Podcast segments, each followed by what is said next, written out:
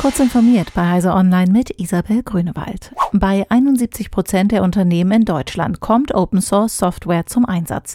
Zu diesem Ergebnis kommt eine repräsentative Studie des IT-Branchenverbands Bitkom. Bloß 7 Prozent stehen freier Software kritisch oder ablehnend gegenüber. Mit einem Anteil von 87 Prozent ist Open Source bei großen Firmen ab 2000 Mitarbeitern am verbreitetsten. Als größten Vorteil sehen 24 Prozent der Befragten Kosteneinsparungen an. Nachteile seien das Fehlen von entsprechenden Fachkräften und ein hoher Schulungs- und Einarbeitungsbedarf. Im Kampf gegen Desinformation ist Fact-Checking ein wirksames Hilfsmittel. Das ist das Ergebnis einer Studie zweier Forscher der George Washington University. Die Überprüfung von Meldungen und die Gegenüberstellung der Fakten reduziere demnach den Glauben in Desinformation und hinterlasse ein länger anhaltendes mentales Abbild als die falschen Behauptungen. In ganz verschiedenen Staaten, Kulturen und politischen Umgebungen sei Fact-Checking demnach ein effektives Hilfsmittel gegen Desinformation.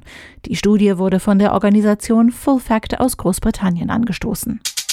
Im Streit um die Vorratsdatenspeicherung in Deutschland geht ein entscheidendes Verfahren am Europäischen Gerichtshof mit der Anhörung der beteiligten Parteien in die Schlussphase.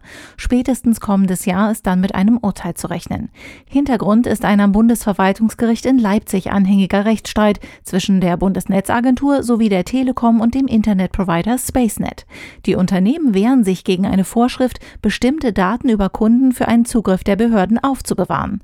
Die Richter sollen nun im Auftrag des Bundes Bundesverwaltungsgerichts die Frage beantworten, ob die deutsche Regelung mit europäischen Grundrechten vereinbar ist. Die Verwendung eines iPhones beim Bewegen bestimmter Motorräder kann deren Kamera beschädigen.